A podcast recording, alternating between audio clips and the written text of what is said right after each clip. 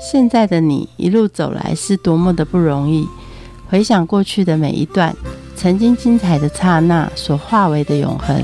你一贯的任性是前任宠坏你的，成就此刻美好的你是前任送给现任的祝福礼物吗？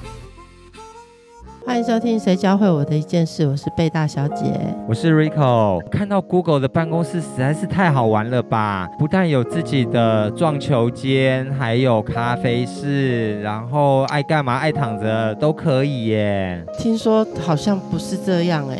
每天待在公司里面的时间好长哦，电影都这样演的啊！你看看他们还有健身房，边玩好像边有创意耶。可是现在的工程师都很爽吧？你看他的那个整个干净成这样，你觉得有员工真的在那边玩吗？是假象吧？在美国工作八年的工程师，来看看是不是美国的工作真的如大家想象这么爽？好，我们欢迎破解美国工作刻板印象的台湾工程师 Ken。嗨，大家好，我是 Ken，我在美国工作八年，但是我并没有在 Google 上班。可是你们的公司应该是有咖啡厅吧？至少健身房，至少撞球间，至少咖啡厅有咖啡厅，健身房它是跟外面健身房合作，所以你可以比较便宜的价格有那个会员制，但是它并没有说有健身房。在美国工作八年，你到底看到什么样的场？场景，像人家说，戏骨工作的工程师听起来是很爽，就是哎，你可以在家工作就好啊，或者是哦，公司不仅供餐，对不对？还这个供游乐设施，然后还有健身房。基本上他们就说，呃，对啊，因为公司不想要你回家，就关在公司就好了。然后他有这么多福利啊，可以打广告，但多少人是使用其实不多，大部分当然有吃饭很多人使用。而且像人家说，哦，Apple 去吃饭，Apple 还蛮狠的哦，Apple 除非你是晚上要开会，或者是工程师，哎，晚餐才不用钱。你其他的职位，然后没有开会的话是要钱的。为什么晚餐工程不用？你至少做时间都不要回家，就是当然你也可以，哎，晚上七点拿个便当就回家，这样也是可以。其实美国人的公私分明，就是这个也要钱，那个也要钱，是不是蛮讨厌的？你刚讲这句呢，呃，公私分明。我在下美国机场的第一天就发现这件事情。现在就是没有网络会死掉，所以就是你一下飞机就开始找 WiFi，啊，就哎发现机场都找不到机场 WiFi，就问机场的这个工作人员说，哎，这个这个机场 free 的 WiFi，他就拍拍我肩膀说，My friend，nothing is free in America。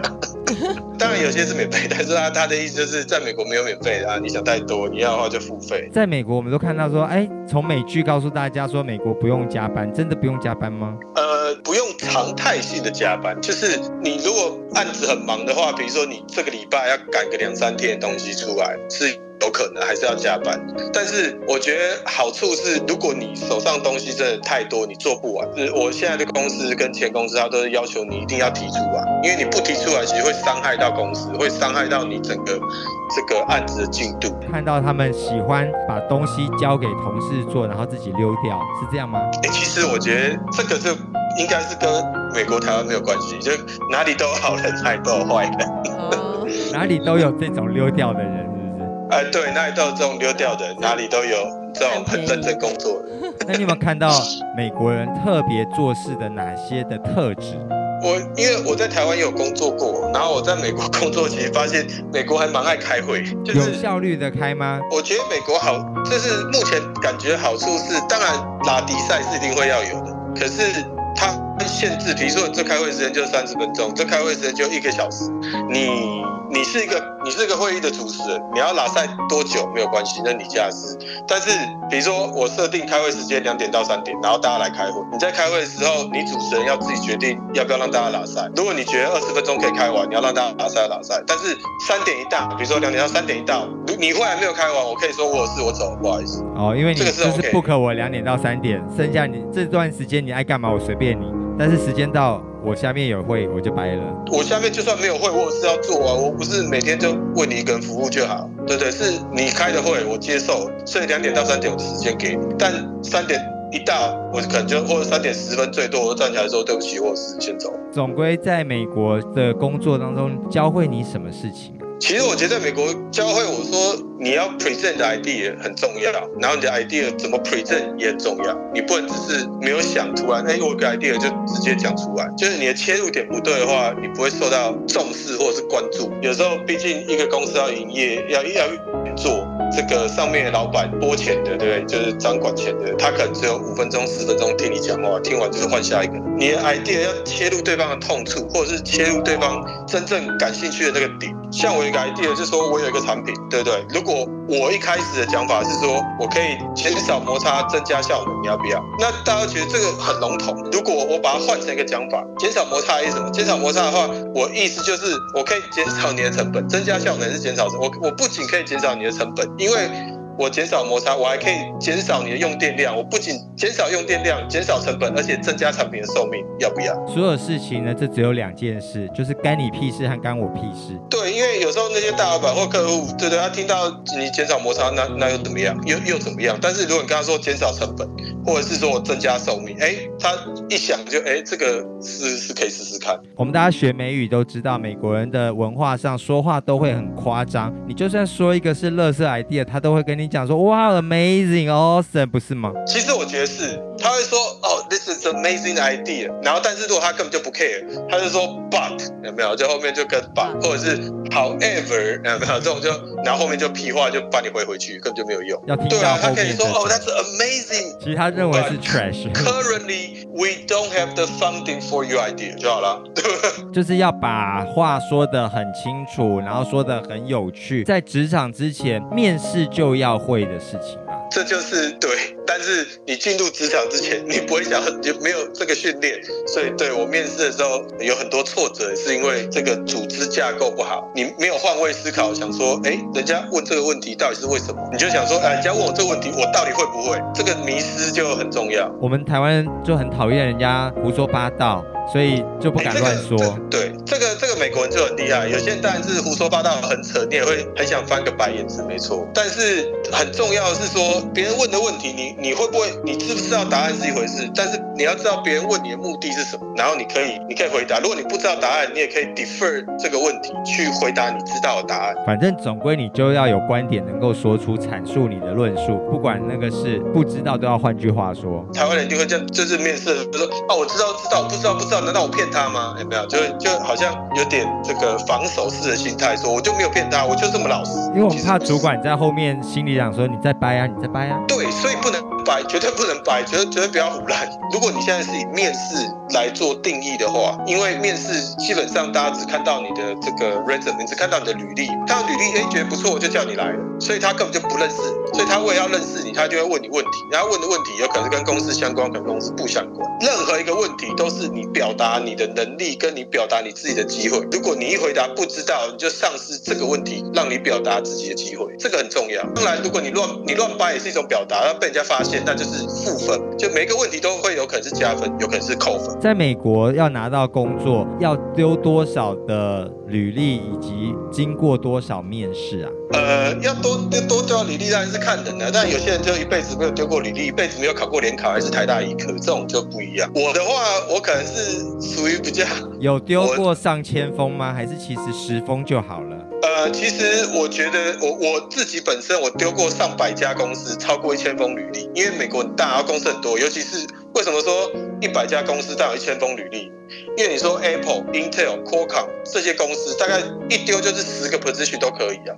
不管是就是他在他在戏谷有厂，他在亚利桑那有厂，然后他在德州有厂，所以他很多厂，然后开不同的职位，只要适合都可以丢。而且每这你又问到一个重点，有多少？面试越大公司面试真的是多到爆，至少三到四关，而且时间会拖很长，因为每一关都要搞个两三个礼拜、一个月，三到四个月没有听到回应也是很正常。他们做事有这么没有效率哦？其实也不是没有效率，因为他通常都是 HR 过 HR，H HR screaming，比如说他他就很多个嘛，他开完 job 开放之后，然后他开始 scream，scream 之后他就打电话给你，然后就觉得你 OK，比如说有一千个 resume，然后删了九百封，打一百个。他打一百通之后，HR 过了，HR 过了呢，他就会到你的这个 hiring manager，他就是那个部门的 manager，那个部门 manager 还是会打电话给你，打电话给你 OK，跟他内部讨论之后，他才会决定要不要跟你面试。然后你面试有可能要两次，通常都是两阶段，或一阶段的其实不多。通常不是都是网络面试而已，不会升得到实体面试。其实网络面试是通常是第二或第三关呢。就是有可能是说直接用这个 Skype 视讯，我遇过最狠的不是 Skype 视讯，最狠的是他告诉你说十，比如说早上十点到十一点面试，然后呢，你就要上一个网站，去那个网站之后，你开始按 Enter 就开始计时，第一个问题出来，给你十秒钟考虑，十秒钟完了给你两分钟回答，完全没有人，你就对着荧幕镜头，他就录你，你是看着你的电脑镜头，然后你的电脑镜头就是那个题目，然后那个题目就是比如说显示出来之后，给你十秒钟，它会倒数。倒十秒钟之后开始倒数两分钟让你论述，两分钟之后不管你讲有没有讲完，时间到了下一题就出来。你又好像要有人一样要表现的很专业，然后很怎样，其实是没有人的。很恐怖，那时候整个傻眼，然后一直冒汗，然后就呃完全不知道发生什么事情，我一片空白就结束。在面试直播主，这个面试呢，基本上当然是没有下文，因为那是我第一次遇到，也其实也是最后一次遇到。可以这样说吧，因为我们在申请美国学校的时候，他其实也没有在看什么，就是看成绩嘛，GRE 考得好不好，然后学校成绩好不好，有没有做一些校外服务，所以成绩好的就吃香是。哦，成绩很重要，就是我觉得这个小时候不知道误听。听的谗言，误听的很奇怪，也就是啊，美国人不注重成绩，有没有？适性发展，每个人都是有用的对，是这个，反正就是只要是很有钱的名人，大家都不都不用毕业，或者是大家学历都很差，其实是假，没有，并没有。对，一大堆人创业都是从 garage 创业，他们都没有成绩单呢。但那是毕竟少数啊。那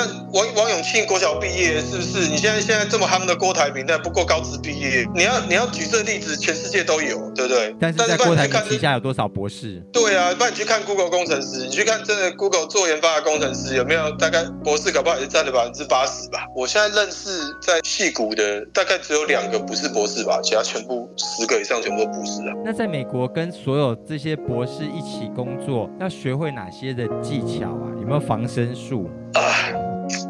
这个就问到非常好的点，就是因为你也知道对方是博士，所以你在跟对方讲话的时候，你就不知道你。但是我觉得还是要保持一个态度，就是你知道就是知道，不知道就不知道。因为他博士不是很专精吗？其实高来高去也没有人知道你说错啊。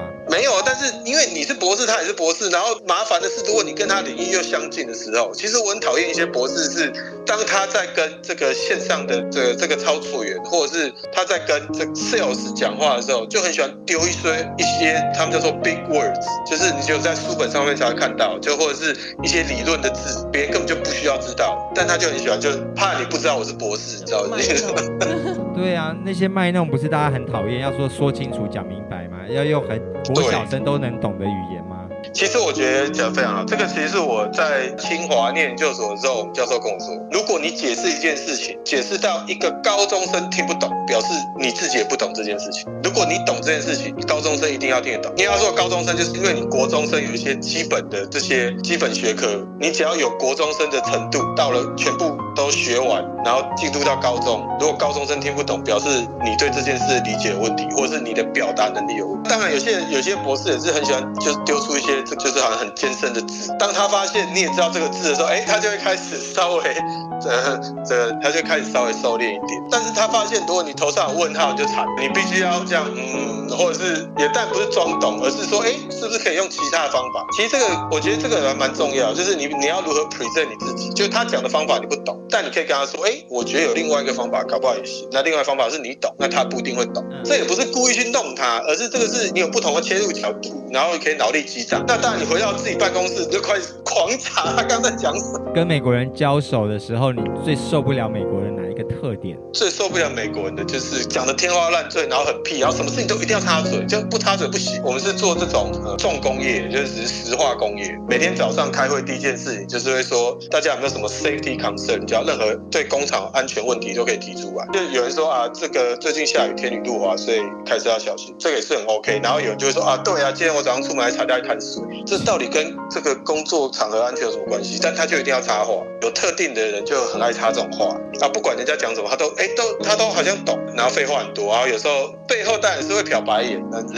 他们有什么样的好的特质？我觉得这个训练组织架构能力还蛮重要的。不管你接受到很多讯息，比如说开会的时候，这边有十个人，有九个人的意见加上自己就是 total 十个人的意见。当开完会的时候，你可不可以用两分钟的时间，或者是用一个很简短的两段话，把这这次开会结论 summarize？其实我我认识的有少数人可以，这个是需要训练跟练习。因为像我现在也是，但我不是每次都是 summary，但我会自己在你脑子里面想说你有没有办法组织架构，尤其是在美国，你也知道很多很多外国人，我说外国不是美国，就是很多外籍，比如说有印度的、有韩国的、有中国的，有些人的表达能力又不是很好，像我们的主管就很厉害，不管你的表达能力再怎么不好，他都可以切中那个要害，他会 rephrase，就是他会排列组合你的话，然后讲出来问你说是不是这个意思。当他讲出来问你说是不是这个意思的时候，你说是的时候，当别人也听得懂，因为他组织架构超级好。我猜可能跟这个国中、高中或大学这个写报告或者是做一些 presentation 的训练有关。我觉得很重要的一个一个技术，一个技巧。刚刚还有说到，因为在美国有很多的国际友人一起在那边工作嘛，看到各个人种的工作态度或工作特性有什么不一样啊？有哪些优势，有哪些劣势？我只能说我遇到了，我不能说这个人种就是这样，不然这样就有点以偏概全。conversation. 唉，其实整个亚洲人优势就是他可能内心其实他了解发生什么事情，但他不愿意表达。为什么不愿意表达？可能生长环境的关系，就是你知道，好像怕讲错话，或者有可能是语言表达能力觉得不如美国人，这方面会比较吃亏。但是如果当大家都安静，但他知道答案的时候，哎，还是会讲出来他 ID。所以这个是华人的劣势，就是其实别人不知道的。如果有人知道答案，或者是这个讨论是很热烈的，我觉得亚洲人的会 会被忽略，好像十个人开会，其实只有八个，另外两个亚洲人在旁边就就旁听。就算他深藏不露是大内高手，但是要等到大家都不会的时候才会被发现。或者是他真的觉得你们谈的太荒唐了，他才会举手在啊，我我我来我来发言。亚洲人也比较不会去冲出去指责别人、质疑对方，但这只限于在一这个同层，就是比如说我是工程师，他也是工程师，我但我发现亚洲的主管其实还蛮硬的，亚洲的主管就讲话都还蛮大声的。中东人，我之我之前的公司其实因为老板是中东裔，所以里面很多中东人。那中东我就是那家公司，我遇到中东人，其实他们这个阶级制度很清楚，就是如果他是你主管，或者是他职位比你高，基本上就是权力无从挑战。你挑战他，他就会想尽办法把你打死。印度人是有碰过，印他有语言优势吧？应该很厉害。哦，印度人哇，说到印度人的语言优势，这个必须要帮印度人讲话。我有一次真的是跟印度人讲话，讲说你。讲话真的讲太快，我完全听不懂在讲什么。结果他竟然跟我说：“那当然，因为我们用的是英国腔，你们这些美国腔人当然听不懂在讲什么。”我心里想说：“你根本在放屁！有没有看过英国电影吗？啊？”他们就觉得很顺很快，然后全世界人都听得懂他讲什么，根本就没有人听得懂他讲什么。那他们的工作态度是什么？很聪明、很 smart 的数据超好。对我刚提的，就是我只能说我遇到大部分人啊，不能说全部是这样，但有很厉害，像你说印度教授，有些真的很厉害。但我遇到印度人很有个通病，什么通病呢？就是你如果不认识他，第一次跟他合作的时候，你会觉得这个人真的是太厉害，而且这个人真的太 nice。因为你跟他说要做什么，他说 no problem no no problem no problem，就什么都都没有问题，都没有问题，都交给他，对，都交给他。然后跟他说 daylight 什么都没问题。然后这 daylight 到了，如果你没有去盯他，daylight 到了就惨，他就跟你说，呃，you know I'm so busy，you know I have so many projects，you know，然后就开始装死，然后就问他做到哪，就可能都做了百分之四十。百分之五十，然后就跟他说，哦，其实就是后面快了，coming soon，如果是哦，it's almost，他的 almost 可能就再给他三个月之类的吧。这个要小心，就是一跟印度人做做 project，他们不是没有能力，而是他们可能真的太多事，所以你变成说一个礼拜或两个礼拜这个 project，你可能两三天你要去，哎，你要去稍微关心一下，这个也没有办法。欧洲人在这方面应该好很多吧？欧洲人哦，欧洲其实我不能说欧洲人，因为我们公司跟这个德国人，我是只能只能说德国方面，德国人的话。我觉得还蛮沉稳的，他不太在开会的时候，他不太会像美国人一样讲屁话。他们德国人真的只讲重点，就是他想要表达，表达完就结束，然后你们要讲屁话那是你们家事。但是德国人也，我觉得，因为我们遇到三四个，不管是主管是客户的德国人，你要说服他很困难。不管你举什么案例，有可能真的是你这个这产品没有放在他前面，他都不太相信，他都会质疑你，或者是有时候你就跟他说，就你就让我试试看都不行，他会质疑你很多点，还还蛮重视细节。德国人这这。不好搞，因为我遇过德国人有这个很高阶主管，然后也有这个所谓的生产线的客户，然后也有我们公司自己的这个 product manager，这没有没有一个好搞的。在美国有一群很可爱的南美人，南美人应该不错吧？又 friendly，然后又好搞，又 nice。南美人，我其实只有在学校的时候有遇到过。我在职场上啊，你说，哎，你说墨西哥，那就还蛮多的。因为但真正除了墨西哥之外的南美人，其实遇到的还蛮少的。墨西墨西哥人其实我觉得他们是很刻苦耐劳的一群人，真的就是比如说大热天大家都不喜欢割草，他们就去做割草事情。就是他们是一群刻苦耐劳，但是有一个很大的问题就是，我觉得墨西哥人他认定你叫我做工作是什么。那我就做我的工作，其他的都不关我的事，最好不要来烦。有一点让我觉得是做一天和尚敲一天钟，对对，我敲完我的钟，我就回家下班。对这个产品的 quality 跟最后的 outcome 是什么，其实我真的不 care，我只 care 说我来这边上班，然后我做你叫我做的事情，我做完之后老子下班。但是我觉得这是比较属于老一辈，就是中年以上墨西哥人。那有些年轻的墨西哥人，其实他们是还蛮积极进取。黑人，其实我遇到黑人不多，只有两个。但是我个人觉得黑人很，他们是其实他们很 friendly，但是他们有他们的雷，你踩到他们的脸就死定。黑人不怕翻脸，不像比较白人的感觉，他们是你就算把他惹怒了，对他可能在辗转的，像稍微警惕你一下，或者是算了。但是黑人不可能，直接会跟你翻脸。他一翻脸，他就全办公室他百分之五十人都听得到这种。他没有在跟你怕，然后大家都会知道发生什么事情。是种族歧视的雷吗？还是个人有个人的雷？应该说个人有个人的雷，很多就是如果你质疑他，就是 challenge 他这种，这方面黑人有点会受不了。你不能质疑我。很多地方工作难免碰到冲突或者抱怨，在美国的抱怨学好像要特别学一些东西才能在美国生存，对不对？如果你是在工作上面的争执的话，可以直接跟主管或者是跟同事直接有很激烈的争执都没有关系。但是我觉得在人事方面的话就要很小心，在美国其实是很容易被告的。你当然可以关起小房间跟。主管讲述一些事情，但是如果你你要讲你要讲述事情的时候，你必须一定要有证据，不然你只能很辗转的建议。我讲个例子啊，我像之前我在学校当助教的时候，就当助教就要上课，然后去监考，监考的时候就看到明明就看到有学生做，你也走到他旁边跟他讲，哎，这个。你还是是不是自己写自己的？然后之后看到有两张考卷错一模一样，分数几乎一模一样，你拿去给教授看，教授还跟你说你没有办法百分之百确定他没有作弊。他说如果是这样子的话，你还是没有办法直接跟他们讲说这个你们作弊，这次考试零分。因为你说他作弊，你要举证。你就算说两张考卷错一模一样，我们两个昨天一起念书不行吗？我们刚好做到这一题啊，结果我们都觉得这样就这样做是对的啊，结果出来就错了啊。而且我们昨天研究十题，你考五题啊，就这五题。他如果可以 defense，没有办法拿出证明的话，他说，因为这个老师是会被学生反告，而且之前有发生过，所以你没有实质证明，比如说刚好哪里有 camera，或者是你真的抓到，对不对？有小抄这件事情，罪证确凿就 OK。但是如果你没有办法 hundred percent 间接的，只要是间接的证据，那就装傻。另外还有一种是美国的客服吧，他们在工作职场上面接受到大家消费者的抱怨。如果你说要打电话给美国客服，哦，那美国客服真的是太大牌。美国客服就是你打过去之后，然后听音乐三十分钟都是很正常。其实美国很多都是吃到饱，打打手机打给谁都不用，只要美国境内打给谁都不用钱，所以他觉得就接不到人也很 OK。像那种最有名的就是这种网路了啊，就接 WiFi，WiFi 不通了怎么办？打电话给网络公司就等超级久。航空公司也是，机票被改了或者是怎么样，就就找不到人。因为他等你自己挂吧，别烦我。哎，他有时候也会很卑鄙，然后说呃，请你在线上你等哦，我们还是会排序，也就三十分钟之后挂，你是重打重排序刷我。那你有没有练就一生要怎么样跟客服的一些？有，不管我告诉你这有一件事，就大部分的不能说全部，大部分客服只要按零或者九，嘿，就会接到专人，就不要听这些语音，全部都可以跳过。然后你接到专人之后，就开始跟他解释你的问题。当你发现这个人没有要帮，美国人最喜欢讲的一句话就是说，I do all I can for you. What else do you need my help？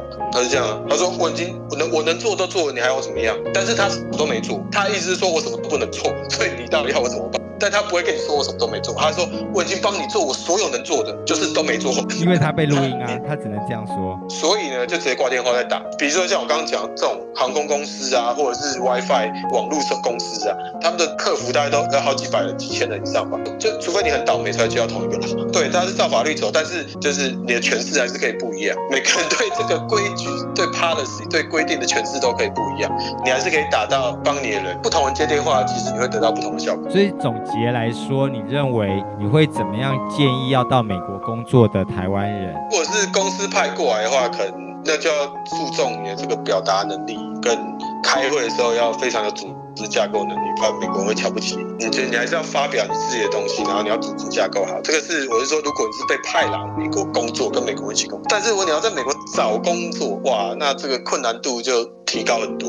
在美国找工作的话，第一没有美国学历很困难，第二你没有身份。所谓没有身份，就是你没有绿卡，你不是美国人，很多工作，尤其是工程师，很多是很多公司很多工作都不能做，然后很多公司也不愿意请外国人做。其实卡在三件很重要的事情。第一件事情是，这间公司要请一个外籍的人，他必须跟美国美国政府移民局申请。美国移民局申请之后呢，他必须要做两件事情。第一件事情，他的公司必须要接受财务检查，就是你真的是一个赚钱的公司，然后你这间公司真的是有营运，不是人头公司，所以他的财务要被检查。这样就一堆公司中中小企业就跑光。第二，他要帮你申请身份，他帮你申请身份呢，又要给律师一笔钱，又要给美国政府一笔钱。那这笔钱都是好几千块，就是这十万块台币。十万块台币，对对，一个大公司来讲没什么。所以 Apple、Intel、Google，你要我就帮你请就 OK。但是你说中小企业又跑光一半。第三就是这种传统产业、石化业，很多都是，比如说他们说是你会做到就机密。就是美国一年石油产多少，这是机密，对不对？然后他们的航空产业也是机密，太空产业更是机密。这种机密的东西你也不能做，所以他考虑很多。然后我我帮你申请，然后你工作一年半两年之后，他工作签证没下来，那你不是要走？那我要你两年干嘛？所以身份变成是一个很重要考量之一。就是你看美国人，就是你在美国，就是他的企业文化，大部分企业文化关系，你不会感受到说你有主管立刻会给你压力。就比如说你做不完，主管给你发飙、丢报告啊、耍脾气，不会。但是你无形的压力很大。哪来的无形压力？对，就拿无形压力？就像你讲的嘛，啊，我是在家上班啊，是不是？我十点上班，五点下班，谁管我？但是你的成效很重要啊。就像我们公司，你工程师每个工程师 handle 五个案子，一年 handle 五个案子，结果人家五个案子里面有两个成功了，你五个案子只有一个成功，日积月累下来，你就会被人家觉得你就你在公司就没什么用，公司要你干嘛？但主管不会这样讲。但是有一天，这每这我觉得这个在华人公司跟在美国公司有一个很大的差别，就是华人公司老板会跟你发飙，你在干嘛啊？你再这么懒惰，你再这么没有没有绩效，我就开除你，对不对？美国人不会啊，美国人就隔天早上起来就直接离职信放在你桌上，说谢谢你这几年的合作，我们非常的愉快跟你合作关系，这这个是你。啊，做到今天的薪水，这个你明天不用来上班了。呃，接下来手续你去跟 HR 谈，他就走了，电脑就上锁了。对啊，你就 log in 不进去啊，然后他就会派一个人就跟着你啊。你今天要怎么要做什么事情随便你，但是就派一个人跟着你，对不对？你去把你的咖啡杯收一收啊。我觉得他们就是反正好聚好散嘛。你自己没有危机意识，我也不需要跟你搞坏关系啊。来美国工作，你真的找到工作，如果是我真的很不好意思这么说，但如果是台湾公司或者是香港公司或者是泛指华人公司，公司就要小心一点。他说他会帮你办身这件事情，有可能他只是跟你说我会帮你办身份，然后你进来上班之后，因为在美国，如果你是在念美国研究所或者是学校毕业的话，你是会有一年到两年的这个实习工作实习签证，是学校。发的，你要在哪工作可以？之后必须公司帮你办工作签证，所以有些公司用完你一年两年的实习签证，他就说呃没办法帮你办，就叫你走了。然后你就一脸错愕。不是这么说的，不是吗？对啊，当初不是这么说，但当初谁谁讲了算，对不对？我是主管，我跟你说没问题，公司帮你办。两年之后，我跟你说公司这个制度改了，现在不帮人家办。两年前是帮的，但现在不帮了。虽然我是两年前答应你，但我现在不答应。这是真正发生在我在佛罗里达念书毕业的同学，然后是台湾的公司这么对他，所以他最后就回台湾。你的签证到期，你只有两个月的时间找到下一个工作，然后下一个工作还要帮你办身份。如果你两个月六十天内没有找到，你就必须六十天内离开美国。那我刚刚就也讲，你至少到这三次、四次的 interview，两个月，开玩笑，除非你认识某某某之类的。那在美国进修是要靠自己进修，还是公司会给你任何的进修课程？这个司，公司的进修还是很少。大公司进修的话，就是他有，然后有一些课程，通常不要太夸张，都会同意。之前我们公司有一个还蛮瞎的，美国飞去英国上研究所，然后学费是是公司出的，就是他可以飞去英国上研究所，然后。周末再飞回来，这样。当然，你有些课程，有像我们这种，就是做 R&D 有些这种 idealization 的一些课程，你也可以只跟公司请，但每年有一个额度，不可以。它它的额度不是，并不一定是金额的额度，而是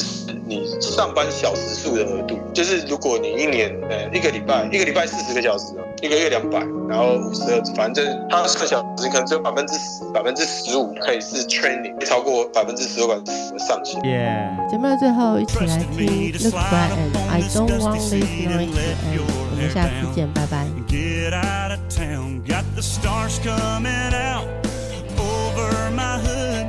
And all I know now is it's going good. You got your hands up, you're rocking in my truck. You got the radio on, you're singing every song. I'm set on cruise control, I'm slowly losing hope of everything I've got. You're looking so damn hard.